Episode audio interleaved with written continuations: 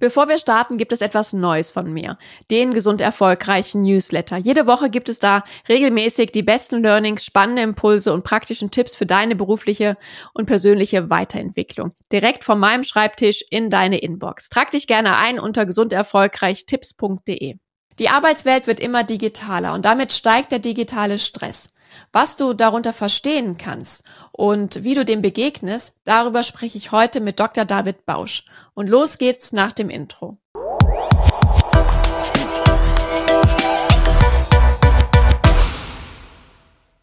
Hallo und herzlich willkommen zum Gesund Erfolgreich Podcast, dein Leadership Podcast für mehr Energie, Erfolg und Lebensqualität. Ich bin Sarah Potempa und ich freue mich sehr, dass du heute wieder dabei bist, denn ich habe einen besonderen Gast bei mir, Dr. David Bausch. Er ist Experte für digitalen Stress und ich glaube, das ist ein Thema, was uns alle aktuell sehr beschäftigt. Deswegen freue ich mich umso mehr, dass er heute hier ist. Hallo David. Ja, hallo Sarah, schön, dass ich da sein darf. Ähm, stell dich doch einfach mal vor, was müssen denn die Zuhörer über dich wissen, dass sie das Gefühl haben, dich gut zu kennen? Hm, wo fangen wir denn da an? Also ich bin von Haus aus eigentlich BWLer, bin vielleicht kein Psychologe, wie man das vielleicht bei dem Thema erwartet, äh, habe BWL studiert, Bachelor, Master, habe dann ähm, promoviert in so einer Schnittstelle äh, mit einem gewissen psychologischen Kontext, nämlich da sind wir schon mal beim Thema digitaler Stress, aber was das vor allem auch mit, mit Menschen am Arbeitsplatz macht. Also ich habe mir da auch die betriebswirtschaftliche Seite angeschaut. Ähm, wenn die digitalen, äh, wenn die Arbeitsplätze digitaler werden, dann äh, macht das ja auch was mit den Menschen und nicht jeder schreit Juhu und äh, hier bin ich und äh, entstehen schnell Widerstands Widerstandsverhalten und ähm, damit bin ich eigentlich so gekommen mal die letzten Jahre aus der Forschung und habe mir dann das Thema digitaler Stress auf die Fahne äh, geschrieben. Ich bin ein Konzernkind, habe jetzt fast zehn Jahre Konzerntätigkeit äh, hinter mir und seit knapp drei Jahren bin ich ähm, auch noch selbstständig aktiv mit Digi2Place meiner eigenen Beratung, wo wir eben ähm, ja alle Themen rund um digitalen Stress in der neuen Arbeitswelt bespielen und sensibilisieren, aufklären, Workshops halten, Organisationsberatung betreiben. Das ist auch das Feld, wo ich jetzt beruflich in den letzten Jahren sehr stark unterwegs war. Also alles rund um Change Management, Organisationsentwicklung. Ähm, bin systemisch ausgebildeter Organisationsentwickler, habe also diese Systemtheorie auch sehr stark in mir, die mich sehr umtreibt und lehre auch an der Hochschule Mainz äh, Change Management im Master. Und ja, das sind so die, die Randthemen, die jetzt, äh, glaube ich, für die Zuhörer von der beruflichen Seite ganz interessant sein können. Privat ähm, bin ich sportlich aktiv, äh, Fußball, Joggen begleitet mich so mein ganzes Leben. Ähm, wenn ich mal äh, es auf die Couch schaffe, dann bin ich ein absoluter Ger Serienjunkie. Ähm, Game of Thrones und Co. lässt mich da einfach nicht los.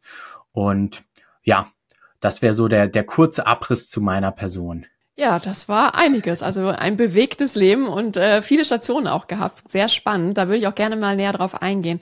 Wie äh, bist du denn, ja, wie bist du denn dahin gekommen, dass du so diesen Schritt gewagt hast, aus dieser Konzerntätigkeit, die ja so ein Gesetz ist, wo es so einen sicheren Rahmen gibt, so in die Selbstständigkeit aufzuspringen und dich auch mit diesen Themen zu näher zu beschäftigen? Ja, das war ganz spannend. Ähm, entstanden ist das Ganze, als ich ähm, ja zu meinen Themen geforscht habe. Ähm, damals war ich äh, Doktorand in einem äh, großen Konzern und ähm, da kam die Frage auf, wir waren gerade so äh, in der Pandemie und ähm, ich bin mit meinen Studien ähm, ja durch die Welt getummelt und habe dafür Teilnehmer gewonnen oder gesucht und dann auch gewonnen. Und ähm, dann kam natürlich die Frage, oh, das ist total spannend hier, digitaler Stress, das merken wir gerade alles. Die Arbeitsplätze sind ja während der Pandemie deutlich digitaler geworden. Und ähm, ich habe dann relativ schnell die Anfragen bekommen, ob ich dazu mal was erzählen kann, eine Keynote halten kann oder was auch immer. Und ich wollte das aus einer neutralen Rolle heraus tun und ähm, nicht in der Konzerntätigkeit, in der ich gerade war. Das hat auch Compliance-Gründe gehabt damals. Und so habe ich ähm, diese Beratung D2Place initial gegründet die habe ich die ersten eins, zwei Jahre relativ äh, beiläufig laufen lassen, um eben ähm, ja solche Anfragen damit äh, bedienen zu können. War da jetzt aber ähm, weniger aktiv, weil meine Promotion damals noch in die Forschung im Fokus stand. Und als das dann irgendwann rum war, ähm, habe ich mir halt wirklich gesagt, okay, was ist denn so der, der nächstgroße Step, der dir vorschwebt? Und äh, da kam einfach das Thema, ich möchte Menschen zu dem Thema abholen. Ich möchte dieses Stigmata, was äh, häufig noch auf dem Thema der mentalen Gesundheit liegt, auch ähm, ja so ein bisschen den Schleier lüften und ähm, habe dann eben die To Place deutlich stärker ausgebaut, habe ein Expertenboard gegründet mit vielfältiger Expertise, habe dazu ein Buch geschrieben zu dem Thema und ähm, ja, habe eben da äh, Schritt für Schritt die Selbstständigkeit ausgebaut. Äh, vielleicht ganz interessant, wo die ähm, intrinsische Motivation äh, zu dem Thema auch herkommt. Ähm, ich habe tatsächlich in meiner Familie ein Familienmitglied, die oder der muss man sagen, ähm, der wahnsinnig digital gestresst ist. Ähm, ich wusste zu dem Zeitpunkt nicht, dass es digitaler Stress ist tatsächlich, ähm, sondern es war wirklich äh, der Klassiker, den ich am Anfang beschrieben habe. Äh, die Arbeitsplätze werden digitaler und nicht jeder schreit Huru, sondern äh, auch mal, was soll ich denn damit? Und früher war alles besser. Und ähm, ich wollte verstehen, was treibt diese Menschen denn um, ähm, dass sie eben die doch vielen Vorteile, die uns die Arbeitswelt äh, bringt, in der wir uns gerade befinden, denn so kategorisch ablehnen. Und ähm, das hat mich dann tatsächlich bewoben, das ähm, größer zu betrachten und ist bis heute auch der Hauptmotivator, äh, warum ich eben in dieser Selbstständigkeit äh, so aufgehe gerade. Mhm. Ja, super spannend. Ähm, jetzt hast du schon vieles gesagt, dass Corona uns ja alle so ein bisschen reingeworfen hat in diese Digitalisierung, dass die Arbeitswelt jetzt dadurch auch digitaler geworden ist, dass es nochmal einen großen Sprung für viele Unternehmen auch war und dass es natürlich auch Menschen gibt, die ja damit ein bisschen hadern, die da nicht ganz sofort Juhu schreien, sondern einfach ja ihre Probleme damit haben, das auch so zu akzeptieren. Jetzt hast du gesagt, du hast auch so Erkenntnisse daraus gewonnen, was die so bewegt, äh, da so eine Abneigung zu haben. Was mhm. äh, sind das denn? Ja.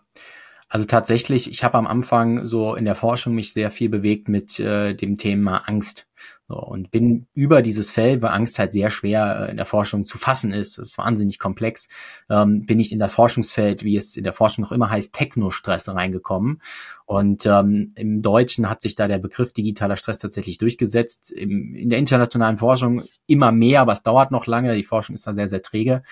Und ähm, darüber bin ich eben zu den Punkten gekommen, dass diese diese, dieses Widerstandsverhalten, dass die Leute eben nicht direkt Hurra schreien, das hat auch sehr viel mit Schamgefühl zu tun, ähm, weil man natürlich die Sorge hat, äh, es könnte deutlich werden, dass ich vielleicht nicht so äh, den besten Umgang damit habe, dass ich nicht so sicher bin, dass ich die Komplexität von Technologien nicht direkt durchdringen kann. Oder auch, und das ist dann die Spitze, wenn damit das Risiko verbunden ist, dass ich vielleicht meinen eigenen Job verliere, weil eine KI oder ein äh, maschinelles Learning oder ein äh, eine intelligente System generell äh, meinen Arbeitsplatz vielleicht ersetzen mag. Es gibt ja äh, wirklich viele Branchen, wo das äh, Risiko wirklich ähm, greifbar und auch realistisch ist. Und ähm, wenn ich äh, da eben eine Person bin, die die Sorge hat, dass sein Arbeitsplatz vielleicht äh, betroffen ist davon, ähm, dann oute ich mich vielleicht nicht als großer Fan dieser digitalen Veränderung, ist glaube ich naheliegend. Ähm, und so war es letztlich auch ein Treiber, ähm, der das Familienmitglied bei mir dazu bewogen hat, weil er eben gemerkt hat, hier ähm, alles wird digitaler. Ähm, was macht das denn mit meinem Job? Und äh, tatsächlich ist sein Job noch einer gewesen, der jetzt nicht so stark äh, davon betroffen ist, zumindest nicht mittelbar oder in naherer Zukunft. Aber allein die Sorge, ähm, dass wenn man den Job irgendwie 25 Jahre gemacht hat und in Zukunft fällt er vielleicht weg, dann ähm, kann das einen auch lähmen, auch wenn man vielleicht vom statistischen Risiko gar nicht so stark betroffen ist. Mhm. Ja, ist absolut nachvollziehbar. Die Angst spielt da immer natürlich mit. Und selbst wenn der Job nicht wegfällt, er wird auf jeden Fall anders äh, für viele äh, Berufe. Genau. Und das ist natürlich auch schon eine große Veränderung. Und Veränderung, ja, mögen wir ja teilweise nicht so, vor allem wenn wir nicht genau wissen, in welche Richtung es geht und wir es vielleicht auch nicht selbst steuern können, sondern von außen ja vielleicht auf uns ein bisschen reinprasseln. Absolut. Jetzt ähm, hast du schon viel über den Begriff digitalen Stress gesprochen. Ähm, was bedeutet es denn ganz konkret? Ja, das, äh, die Definition davon äh, ist relativ einfach ähm, und doch so komplex. Also digitaler Stress entsteht immer dann, wenn Menschen oder kann dann entstehen, wenn Menschen mit Technologien interagieren. So, so weit, so hilfreich, nämlich gar nicht an der Stelle. Ähm, und was ich in den letzten Jahren immer mehr gemerkt habe, jeder glaubt, dass er zu digitalem Stress direkt ähm, eine Meinung hat und darunter was versteht. Und das ist ein Stück weit ja auch richtig. Ähm, natürlich verbinden wir alle damit so dieses Thema ständige Erreichbarkeit und alles ist schnelllebig geworden. Aber hinter dem Forschungsfeld Technostress oder digitaler Stress da stecken eine Reihe von Stressoren und die sind dann doch sehr vielfältig und ein paar davon ähm, habe ich eben schon genannt, beziehungsweise bin dran vorbeigekommen. Das ist so das Thema, ähm, wie gehe ich mit Technologien in meinem Arbeitsplatz um? Kann ich äh, mit dem Handling, komme ich zurecht, äh, durchdringe ich die Komplexität? Aber auch äh, das Thema Jobunsicherheit ist hier auch ein Stressor, ähm, das Thema Entgrenzung von Beruf und Privatleben. Ähm, also während ich früher ins Büro gefahren bin und im Normalfall nach Hause gefahren bin, dann war ich Privatperson, ist das halt, wenn ich zum Teil äh, Tage, Wochen im Homeoffice bin, äh, nicht mehr so klar von der Abtrennung. Also wir haben es ja in der Pandemie erlebt oder sehr viele zumindestens der Zuhörer, dass man vielleicht wochenlang aus dem Homeoffice gearbeitet hat und dann ist natürlich die Frage, okay, wann bin ich Privatperson, wann bin ich quasi Angestellter? Und das Problem ist, wenn ich den Laptop zuklappe, dann bin ich nicht automatisch Privatperson, sondern das diese ja noch so ein bisschen bei mir im Kopf nach. Heißt, ähm, ich muss mir Rituale schaffen, wie ich letztlich diese Trennung wieder hinbekomme. Und das ist gar nicht mal so leicht, auch wenn es so banal klingt. Also dieses Thema Entgrenzung von Beruf und Privatleben ist hier was, was, was sehr, sehr viele auch verspüren aber auch das Thema Überladung, digitale Überladung, im Englischen heißt der Stressor Overload, ist, glaube ich, das, was wir auch ähm, viele kennen. Es werden immer mehr Technologien am Arbeitsplatz, es werden immer mehr Softwaresysteme eingeführt, ähm, es werden immer mehr Termine auch hintereinander eingestellt. Also es ist ja so eine Erkenntnis, die wir äh, seit der Pandemie haben. Es werden mehr Meetings, man hat keine Wegezeiten mehr, ein Termin reiht sich an den anderen ähm, und das führt natürlich zu so einer Überladung. Und ähm, ja, die Krux ist an der Sache, in einem beruflichen Kontext sind wir in einem verpflichtenden Nutzungsumfeld. Da kommen wir erstmal nicht raus. Da ist die einzige Konsequenz, dass man im Zweifel sagt, okay, ich kündige den Job. Wohl wissend, dass es woanders vielleicht auch nicht viel anders da ist. Also ähm, da müssen wir da aber irgendwie mithalten, Schritt halten. So, und das kommt alles in diesem Faktor der Überladung ähm, sehr stark rein ist aber auch das Thema Überwachung, was immer stärker wird. Also das Gefühl, überwacht mich mein Arbeitgeber, wenn ich im Homeoffice bin. Also da sind technisch sehr, sehr viele Möglichkeiten gegeben. Glücklicherweise sind wir in Deutschland da sehr gut reguliert, dass das ähm, sehr viele Hürden gibt, dass das passiert. Aber auch das ist ein Stressor, der ähm, ja in dieses Feld Technostress, digitaler Stress immer mehr reinfällt und den man vielleicht nicht so erstmal vermutet, wenn man nur ähm, ja das Wort Stress hört und glaubt, es ist diese ständige Erreichbarkeit. Mhm. Ja, total spannend, weil es wirklich in, in Gesprächen mit in meinem Umfeld immer darum geht, äh, diese Erreichbarkeit zu haben, dass man sich frei, handyfreie Zonen irgendwie versucht zu ermöglichen oder dass man ständig das Gefühl hat, man wird angepinkt, so wie du es auch gerade schon ein bisschen skizziert hast. Du kriegst eine Nachricht, du reagierst nicht sofort und sofort geht's über irgendwelche Chatprogramme, mhm. SMS, WhatsApp und dann kommt noch der Anruf, äh, dass sofort eine Antwort ähm, erwartet wird. Das ist ja das, was so allgemein gültig als digitaler Stress oder eben Technostress, ein neues Wort, was ich jetzt gelernt habe, ähm, ja, was man darunter versteht. Ähm, jetzt hast du gesagt, äh, man kann verschiedene Wege dafür äh, natürlich äh, gehen, um da auch präventiv vorzusorgen, damit besser umzugehen, eine bessere Balance vielleicht auch zu finden. Was äh, sind denn da für dich so die ja, Top drei Wege oder Impulse, die du mitgeben kannst, wie man da ein bisschen her drüber wird und das Stressniveau, was man da empfindet, auch zu reduzieren. Hm. Gibt es da etwas? Ja, also erstmal muss man sagen, dass Prävention ähm, hier der Schlüssel ist. Äh, eine klassische Reduzierung von digitalem Stress in dem Sinne ist jetzt kaum möglich. Ähm, mir hat mal eine äh, Psychologin in dem Kontext äh, erklärt, dass wenn ein äh, Patient von ihr Patientin äh, so eine Stressattacke hat oder so, sich wirklich nur was extrem reinsteigert, äh, weil er irgendwie eine Panikattacke hat oder sehr stark irgendwie gestresst ist und sich da immer mehr ähm, reinsteigert, dass sie ihm dann empfohlen hat zu sagen, äh, hier nimm dir zu Hause einen großen ähm, Esslöffel Meredith und dann isst den. So. Und das ist so scharf, kann man mit scharfem Senf machen, das lenkt den Reiz, den du dir quasi selber äh, gerade im, im, im Gehirn entstehen lässt, so auf diesen, auf diesen Schärfereiz, dass sich das runterbringt von diesem Stresslevel. Jetzt wissen wir beide, äh, das glaube ich, ist es im Beruf, äh, im Kontext des, des der Arbeitswelt nichts, was, äh, was glaube ich gangbar ist. Zumindest habe ich auch äh, in meiner beratenden Tätigkeit nie jemanden gesehen, der sich einen Löffel Meredith am Arbeitsplatz äh, reingeschoben hat, wenn man das so plakativ sagen möchte. Ähm, von daher, es ist viel wichtiger, präventiv dem Ganzen vorzubeugen. Also frei nach dem ähm, ja, alten bewährten Strichwort, ähm, vorbeugen ist besser als nachbeugen. Und ähm, das ganz Wichtige ist, äh, finde ich, was über allem steht bei dieser ganzen äh, Thematik der Prävention, dass man natürlich weiß, wo entsteht der mein digitaler Stress. Ich habe jetzt ja schon ein paar ähm, so ein bisschen hervorgebracht, äh, vorgestellt, wenn auch sehr kurz. Aber das ist genau der Weg. Ich kann nicht sagen, äh, mach das, mach das, mach das, wenn ich nicht weiß, okay, wo entsteht denn der Stress bei mir? Vielleicht ist das Thema Entgrenzung von Beruf und Privatleben für dich ja gar kein Thema, Sarah. Und dann kann ich dir nicht sagen, äh, mach dies, mach das, mach jenes. Das heißt, zunächst einmal muss man wirklich schauen, okay, wo entsteht er? Und machen wir es mal an dem Beispiel plakativ fest, äh, Entgrenzung von Beruf und Privatleben.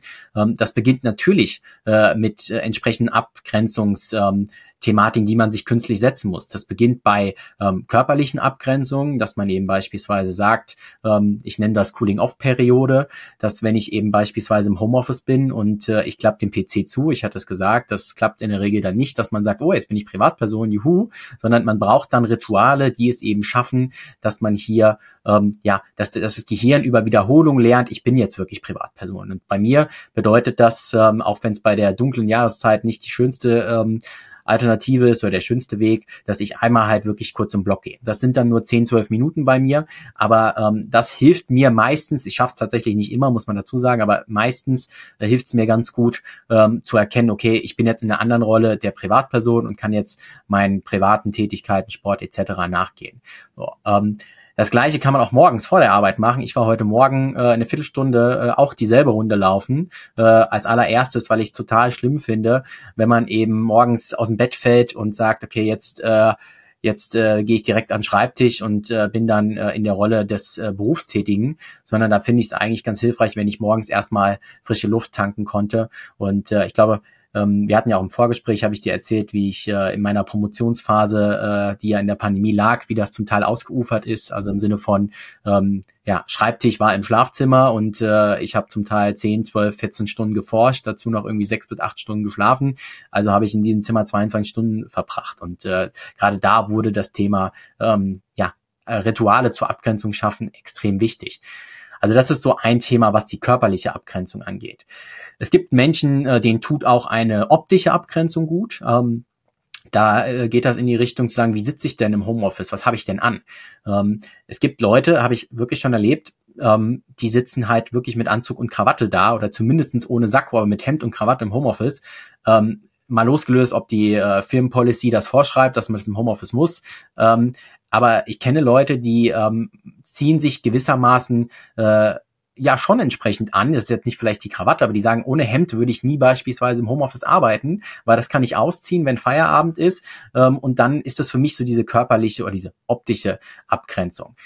Bei mir funktioniert das selbst äh, tatsächlich gar nicht so gut. Also ich bin im Homeoffice da dafür relativ entspannt. Ich nutze dann halt die, die körperliche Abgrenzung, im, eben rauszugehen. Ähm, übrigens, dieses Rausgehen, das kann auch alles anderes sein. Also wenn ich beispielsweise irgendwie ein, ein kleines Kind habe äh, und ich sage mir, okay, ich gehe jedes Mal irgendwie mit dem irgendwie, weiß ich nicht, äh, spiel mit, mit dem Ball oder gehe mit dem Hund raus oder trink wirklich immer genau den, den Kaffee, denselben äh, danach. Wichtig ist, dass mein Gehirn und unser Gehirn lernt über Wiederholung, ähm, weiß, okay, das ist jetzt ein Ritual, jetzt bin ich Privatperson. Und was das im Endeffekt ist, ist, ist zweitrangig. Frische Luft tut da grundsätzlich, glaube ich, immer sehr, sehr gut, aber das vielleicht noch so als Einordnung. Und was aber, glaube ich, der ganz, ganz wichtige Schritt ist, ist das Thema kommunikative Abgrenzung, weil du hattest es gesagt, ständig kommt ein Ping und dann wird erwartet, wir reagieren reagieren darauf.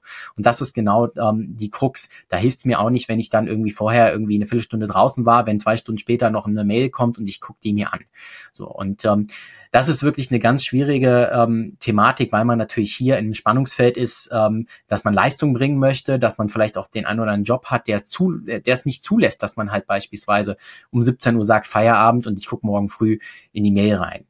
Die meisten Jobs ähm, da wird wirklich nicht am offenen Herzen operiert und da reicht's, wenn man jetzt abends eine Mail irgendwie bekommen würde um 20 Uhr, ähm, wenn man die am nächsten Morgen liest. Es gibt Ausnahmen, das weiß ich und ähm, du hast ja auch viele deiner Zuhörer sind ja auch äh, Selbstständige, kommt ja nicht umsonst von selbst und ständig. Ähm, aber auch da ist es umso wichtiger, dass man halt eben für sich eine kommunikative Abgrenzung hinbekommt und ähm, für alle, die quasi ähm, Angestellte sind, da kann ich sagen, ich bin ein, Für, ein Fürsprecher dafür und ähm, erhebe dafür auch immer meine Stimme, bestmöglich zu sagen, dass Führungskräfte in der Pflicht sind, zu sagen äh, für ihre Mitarbeiter, ich erwarte nicht, dass du um 21 Uhr nochmal deine Mails checkst. So. Oder um 20 Uhr, auch um 19 Uhr. Also wenn der normale Job 9 to 5 ist, dann bin ich ein Freund davon, ähm, dass ich Führungskräften empfehle, eine digitale Kernarbeitszeit einzuführen. So. Das kann, ähm, die kann identisch sein zu der, die vielleicht das Unternehmen selbst hat. Also äh, manche Unternehmen haben ja da 6 bis 20 Uhr. Äh, die kann aber auch sagen, liegt bei 7 bis 18 Uhr. Das bedeutet jetzt nicht, dass die Person elf Stunden dazwischen arbeitet, aber dass das Verständnis da ist, dass nach 18 Uhr und vor 7 Uhr die Person auf keinen Fall in ihre Mails gucken muss und dass das überhaupt nicht erwartet wird. Und ähm, dieses Commitment muss aber die Führungskraft geben, weil wir Deutschen, wir sind äh, von Natur aus recht pflichtbewusst und äh, es zeigen auch diverse Studien, dass uns das nicht so leicht fällt, das von uns zu machen, von uns zu sagen, nee, ich gucke da jetzt nicht rein, das ist Feierabend. Das fällt vielen Leuten sehr schwer, weil man halt eben dieses Pflichtbewusstsein hat. Und da braucht es eben den Appell von der Führungskraft zu sagen, hey, es ist vollkommen okay, wenn du nach 19 Uhr nicht mehr in deine Mails reinguckst. Und ich bin kein Freund von Extremen, deswegen auch da die kleine Einschränkung wenn irgendwie irgendwas ganz, ganz, ganz, ganz Wichtiges passiert, dann kann man natürlich auch da über einen Notfallcode irgendwie sprechen, sagen, ey, ist es jetzt wirklich, wirklich wichtig, sonst ist wirklich, ähm, ja, die Operation am offenen Herzen irgendwie gefährdet. Ähm, aber das dürfte dann oder sollte auf jeden Fall die Ausnahme bleiben an dieser Stelle. So, und da sind Führungskräfte in der Pflicht, ähm, dass diese Abgrenzungsform da ist und die gilt natürlich dann auch vor allem äh, in, in der Thematik Urlaub und Krankheit. Also ähm, das ist, finde ich, ganz, ganz wichtig, ähm, dass man hier einen Modus findet und sagt, okay, wenn ich krank bin, bin ich krank. Und auch im Homeoffice, ähm, wo ich theoretisch arbeiten könnte, wo ich auch mich in Termine einwählen könnte, aber wenn ich krank bin, bin ich krank. So, und ähm, da muss man, glaube ich, eine ne gute Balance finden, ähm, wann man quasi sagt, okay, ähm, jetzt, jetzt ist ein Zustand erreicht, wo ich, wo ich krank zu Hause bin. Ich sage jetzt nicht, dass jeder, der jetzt einen Halskratzen hat, sofort sagt, okay, ich melde mich krank. Ich glaube, das ist klar an dieser Stelle. Aber dass, wenn man sagt, okay, ich bin krank, dann gibt's auch keine halben Sachen. So, dann, dann bin ich krank und dann bin ich äh, raus und dann konzentriere ich mich auf äh, meine Genesung, ähm, weil im Endeffekt gilt auch hier äh, Prävention. Ähm, ist das Schlüsselwort, äh, ist das, ist das Schlüsselwort, ähm, Vorbeugen ist besser als Nachbeugen. Das vielleicht äh, zu den drei Tipps, wenn du mich fragst, äh, was man denn gegen beispielsweise Entgrenzung machen kann an dieser Stelle. Ja, ähm, ich sehe es in vielen Punkten auch so und äh, sehe auch, dass eben ja, die Kommunikation da ganz entscheidend ist, in Teams, in Unternehmen, ob als Selbstständiger, als Führungskraft, als Mitarbeiter, dass man da wirklich in den Austausch geht, weil das fehlt häufig einfach. Dass äh, jeder sich umschaut, wie macht denn der andere ja. und dann davon ausgegangen wird, dass das Usus ist und dass ich das auch so machen muss, obwohl das vielleicht gar nicht erwartet wird und äh, vieles halt einfach nicht ausgesprochen wird und nicht wirklich ausgetauscht wird, was brauchst du denn? Und jeder Mensch ist ja auch unterschiedlich, so wie du es ja auch schon gesagt hast. Was für mich vielleicht gut ist, muss für den anderen nicht gut sein. Ja. Äh, und dementsprechend, glaube ich, ist es wichtig, dass da Teams und Führungskräfte in den Austausch gehen und sagen, okay, was wollen wir uns denn als Regeln hier aufsetzen? Und ich schreibe vielleicht als Führungskraft sonntags morgens meine Mails, erwarte es aber von dir nicht. Aber für mich ist es eine gute Zeit, um entspannt in die Woche zu starten. Und wenn man das einmal ausspricht, glaube ich, ist es für viele viel leichter damit umzugehen. Ja, was du ansprichst, äh, das nenne ich äh, digitale Zusammenarbeitsvereinbarung. Äh, klingt mhm. komplex, aber ist genau das, was du sagst. Im Endeffekt muss sich ein Team genau damit auseinandersetzen, über welche Kanäle kommunizieren wir. Ähm, da sind wir auch ganz schnell wieder bei der Dimension Überladung, weil du hast es, hast es ja erzählt, äh, dann kriegt man einen Ping und antwortet nicht direkt, dann kommt die nächste Nachricht und im nächsten Chatsystem die Nachricht, hier hast du deine Mail schon gelesen. Also ähm, hier muss man sich als Team ganz genau die Frage stellen, äh, wie wollen wir denn kommunizieren? Äh, ich bin ein Freund davon beispielsweise, alles, was wirklich äh, komplex ist, ähm, direkt per Mail zu machen, weil in Outlook habe ich eben die besseren Steuerungsmöglichkeiten für die Mailablage. Wenn mir in Teams jemand äh, eine Nachricht schickt und ich suche die dann irgendwann später, finde ich die deutlich schwieriger wieder als äh, per Mail. Deswegen alles, was jetzt schnelle Kommunikation ist, gerne in, in Teams, aber wenn es jetzt irgendwie in Teams, genau. Aber alles, was jetzt eben ähm, ja anspruchsvoller ist von den Inhalten mit Anhängen etc., dann gerne gerne per Mail. Und dann sind wir aber auch ganz schnell bei so Themen wie äh, WhatsApp und Co. Also ich finde, WhatsApp ist ein absoluter äh, privater Kanal, ähm, Instagram genauso. Ähm, das hat eigentlich nichts für den Arbeitskontext zu tun. Und ähm, ich weiß selbst, wie verführerisch es ist, manchmal, wenn man mit Leuten, gerade mit denen man vielleicht zusammenarbeitet, enger ist, auch da irgendwie schnell sich über die Arbeit mal abzustimmen. So, in die Falle äh, bin ich auch schon das ein oder andere Mal getappt und muss mich da selber mal disziplinieren, weil es ist im Endeffekt leichter, direkt mal irgendwie eine kurze Nachricht auf einem dieser Kanäle zu schreiben, als jetzt eine Mail zu schreiben. Ich habe meine Produktmanagerin äh, bei Haufe, die mich betreut für mein Buch. Ähm, die habe ich auch in Instagram, weil wir sind im selben Alter, wir haben dieselben Interessen. Und äh, letztens hatte ich hatte ich eine Frage und ich wollte schon losschreiben und ihr in, in Instagram schreiben, sagen wir hier, wie ist das denn? So und dann habe ich mich selber zurückgerudert, äh, weil ich gesagt habe, ja, das ist ihr privater Kanal, das hat nichts mit ihrer beruflichen Tätigkeit zu tun und dementsprechend habe ich eine berufliche Frage, die sollte ich ihr dann auch per Mail stellen an ihren beruflichen Account. Und äh, das ist aber so einfach und dieses Bewusstsein hier, ähm, das ist jetzt privat, das ist jetzt äh, beruflich, ähm, das geht so schnell unter in dieser digitalen Zeit und das ist trotzdem so wichtig.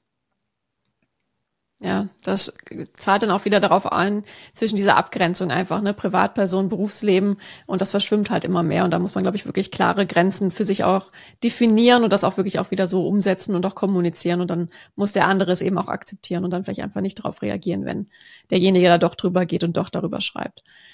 Ja, äh, jetzt hast du ja als Selbstständiger und eben auch mit einem Fuß äh, in, im Unternehmenskontext ja auch eine große Herausforderung. Und du hast jetzt gerade schon gesagt, du hast ein paar Fallstricken ja selber erlebt. Was sind denn noch so deine persönlichen Learnings, wenn es um Umgang mit äh, Stress geht, digitalen Stress oder Technostress, wie ich jetzt äh, gerne auch selber benutzen werde? Ähm, oder wie stärkst du deine mentale mhm. Gesundheit? Was hast du gelernt in deiner Zeit jetzt? Also meine, meine größten Learnings waren, es ist hochgradig individuell. Das ist vielleicht so das, das erste Learning. Und deswegen gibt es auch keine One-Size-Fits-All. Ähm, deswegen ist auch die Frage immer nach, äh, hast du fünf Tipps äh, zum Umgang mit digitalem Stress?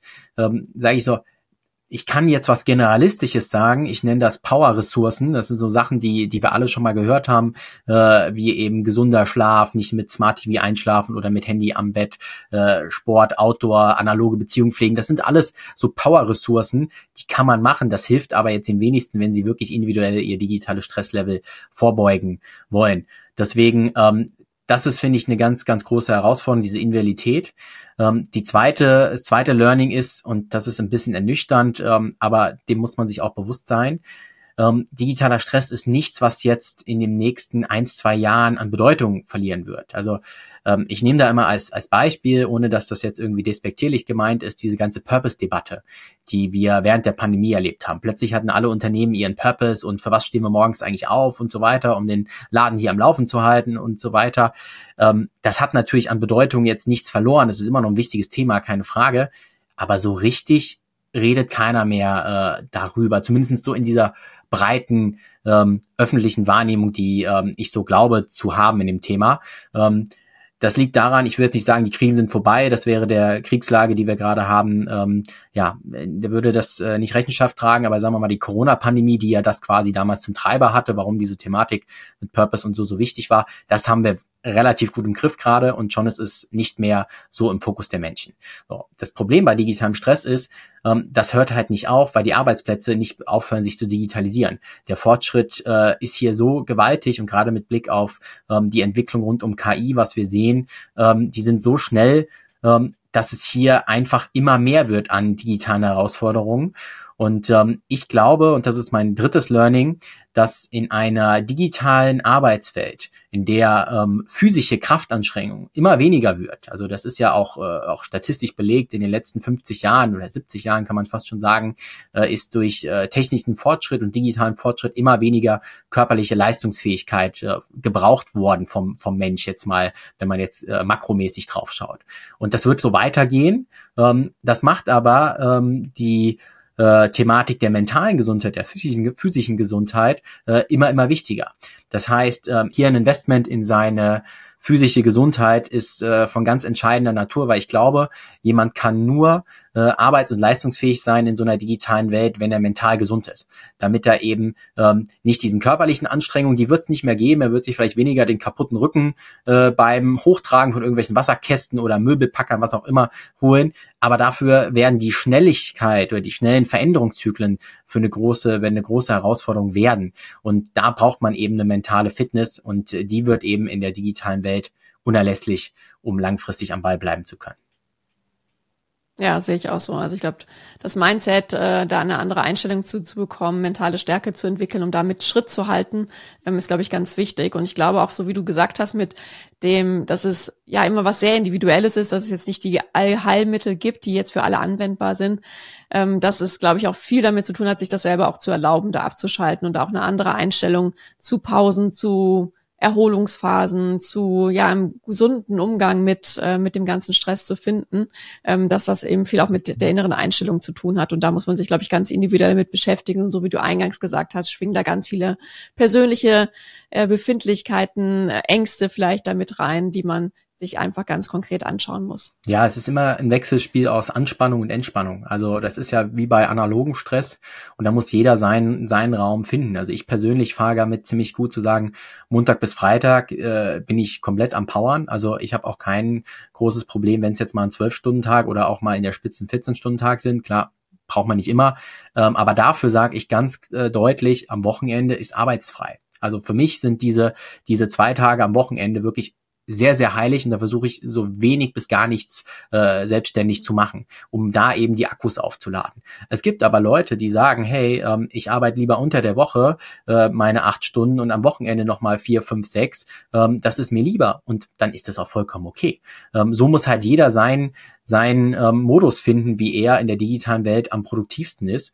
Und ähm, ich glaube, ähm, das merken die Leute auch ganz gut selbst, äh, wie für sie das am besten ist. Und wenn einer kein Problem damit hat, wenn er irgendwie um 20 Uhr noch eine Mail beantwortet und dafür am Wochenende dann irgendwie äh, komplett frei hat, ja, dann umso besser. Ja, es gilt es auszuprobieren, was für einen selber gut ist. Und es darf ja auch mal variieren. Mal eine Woche so oder mal genau. den nächsten Monat ist vielleicht was anderes gut, dass man da einfach flexibel bleibt. Trial and error. Jetzt hast du ja, jetzt hast du eben schon öfters mal angedeutet, dass du ein Buch geschrieben hast. Magst du da was mehr zu verraten? Worum geht's da? Ja, kommt man zwangsläufig nicht vorbei, wenn man gerade ähm, ja in so der Vermarktung ist, äh, ganz viele Verlagsgespräche. Ähm, ich habe ein Buch über digitalen Stress geschrieben, äh, Schattenseite der neuen Arbeitswelt ist der ist der Titel. Und ähm, ich glaube, dieses Thema äh, trifft halt schon irgendwie den Nerv der Zeit gerade. Zumindest sind das die bisherigen Rückmeldungen, die mir ähm, ja, entgegengebracht worden sind. Vielleicht, wie kam es dazu? Ähm, ich hatte es eingangs gesagt, ich habe zu dem Thema schon geforscht.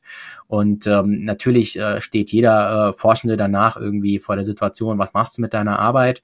Ähm, wirst du sie vielleicht veröffentlichen bei einem der renommierten großen Verlage. Und ähm, ich habe mir relativ schnell ähm, überlegt, dass ich das nicht möchte. Ich dachte mir, äh, welche normal denkende Person liest ein Buch, wo der Titel äh, eine empirische Analyse drinne steckt.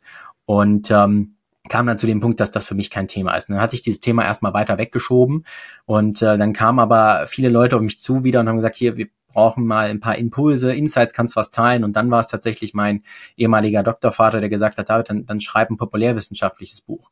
Und ähm, das ist dann äh, im ja, Verlauf dieses Jahres sehr stark ähm, entstanden. Ist ein äh, Buch, was natürlich auf wissenschaftlichen Grundlagen basiert, aber ähm, was den Anspruch haben soll, dass man auch mal am Wochenende sonntags auf dem Sofa das gerne lesen möchte, so wie das äh, bei vielen anderen populärwissenschaftlichen Büchern der Fall ist. Deswegen finden sich in diesem Buch auch ganz viele Themen, die man nicht in einem Buch über digitalen Stress erwarten äh, würde. Also beispielsweise gibt es Passagen über Game of Thrones, es gibt Passagen über Star Wars, es gibt äh, Elemente aus Markus Lanz, äh, seiner Sendung ähm, und vieles mehr. Also alles Themen, wo man sagen würde, äh, wow, das hätte ich jetzt nicht in diesem Buch erwartet. Und äh, das hat, glaube ich, so den Charakter, dass das äh, das Thema sehr auflockert.